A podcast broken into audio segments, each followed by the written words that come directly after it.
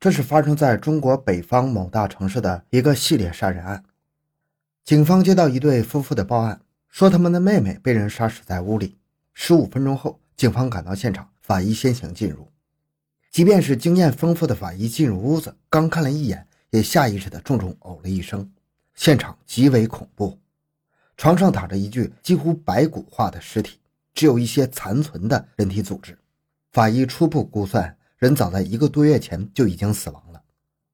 欢迎收听由小东播讲的《连杀十四名站街女，用钢筋捅入下部，自称是替天行道》。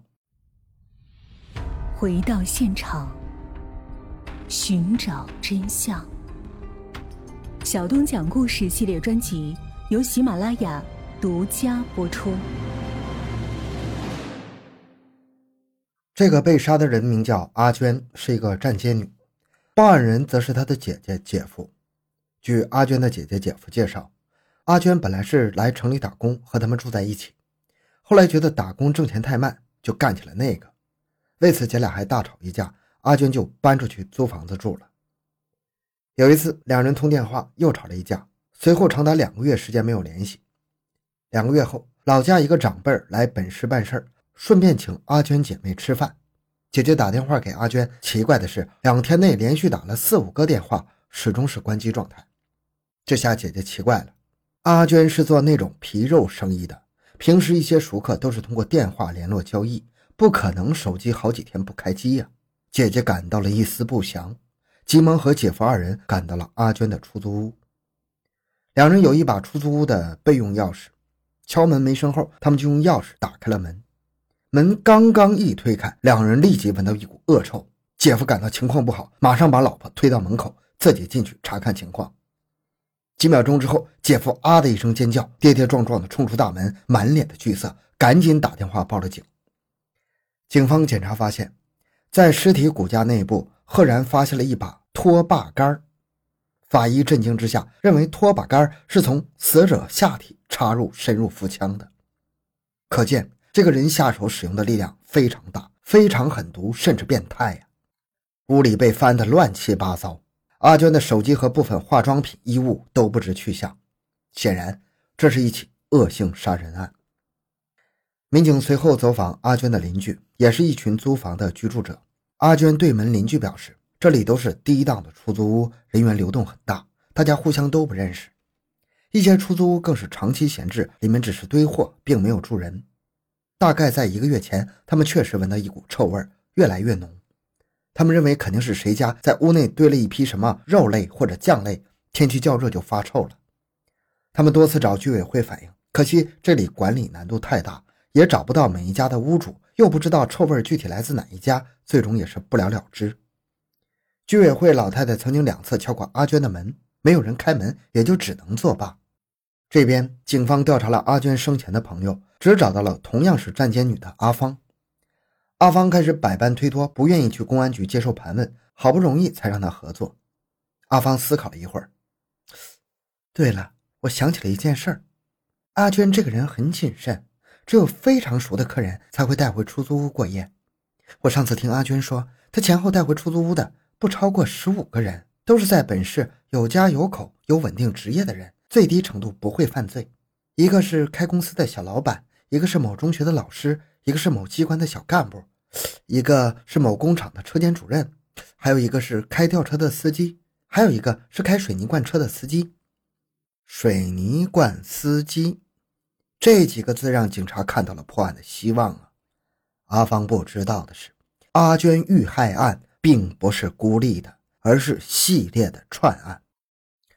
早在1998年9月，本市本区的一片玉米地里，赫然发现一具骷髅。受害者是一名年轻女性，推测二十多岁，死于两个月前，是被人掐颈致死的。通过受害者的性感衣着来判断，她可能是一个站街女。不过，这个案件并没有任何线索。连受害者究竟是谁也搞不清楚，一直无法侦破。一年后，本市本区一个出租屋内，东北黑龙江籍站街女吴某被人掐死在床上，作案手段和之前基本一致。吴某是系列案件中第二个知道身份的人。差不多又一年后，在本区一个玉米地里又发现一具无名女尸，也是一个站街女。这个女的被手掐后没有立即断气，歹徒竟然使用一根很长的玉米秸秆从她的下体插入，深达腹腔，这才惨死。歹徒杀人手段极为凶残，又是连续作案，引起警方的震惊啊！可惜的是，歹徒是一年作案一次，留下的线索几乎是零，没有目击者，这三起案件都没有侦破。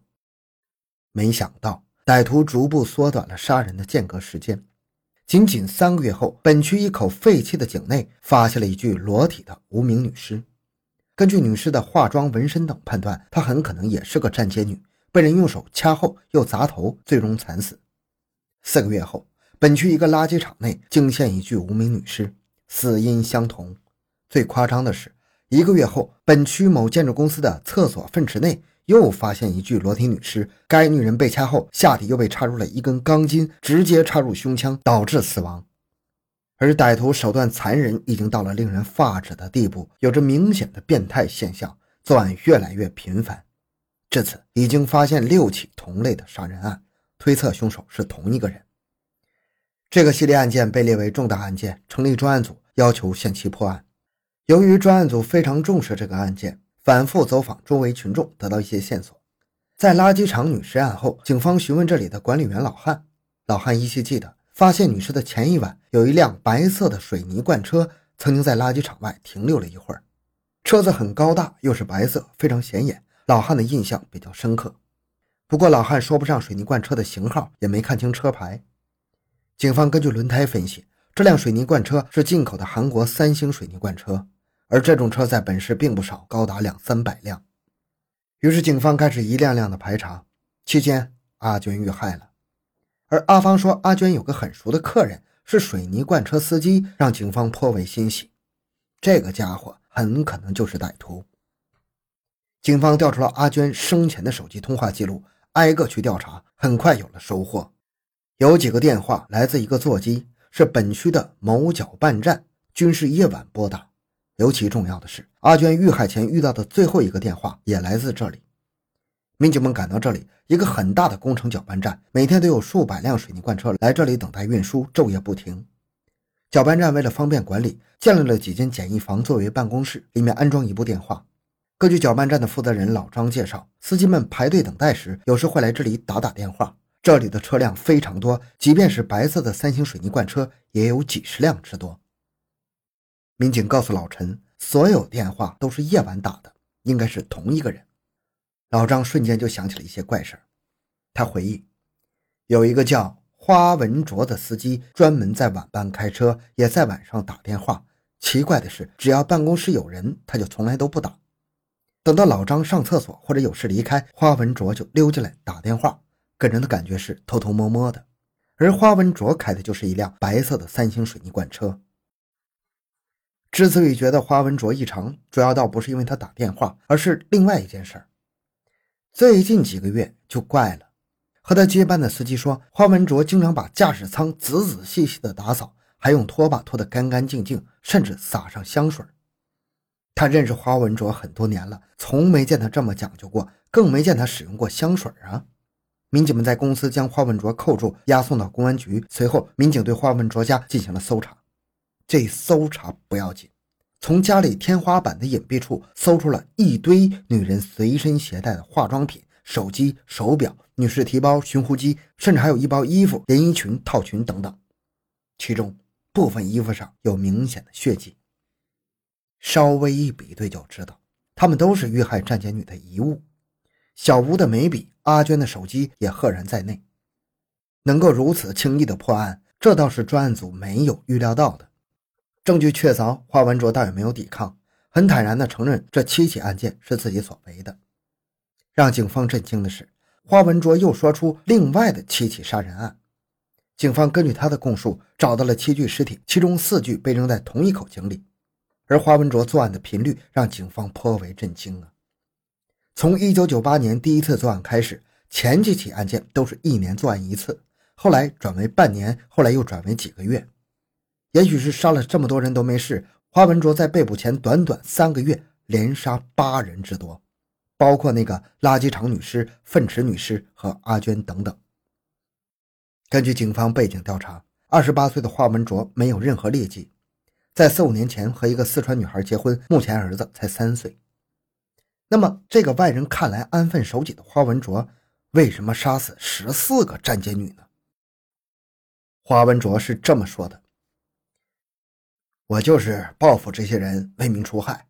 这些人本来就是社会的垃圾，我杀了他们，等于净化社会。我恨这个群体，这些人是最下贱的人，人人都该杀。”我被他们伤害过。我来城里交的第一个女朋友就是干这个的。我不仅被他骗吃骗喝，还被玩弄感情。我后来杀这几个女人，都是在车子的后座上。你也知道，女人死了之后，排泄物很容易流出来，搞得后座很脏，臭气熏天的。水泥罐车是我同一个司机分两班开，白天是他驾驶，晚上是我。我怕车子有异常被他发现，所以每次杀人后，我都洗干净，甚至撒上香水才交给他。这起案件就是这样。悲哀的还不仅仅是花文卓残杀了十四个站街女这么简单，这十四个人中仅有阿娟和小吴两个人的家属来认领尸体，其余十二人连真实身份都搞不清，最终作为无名尸体火化了。好，这起案件就讲到这里。小东的个人微信号六五七六二六六，感谢您的收听，咱们下期再见。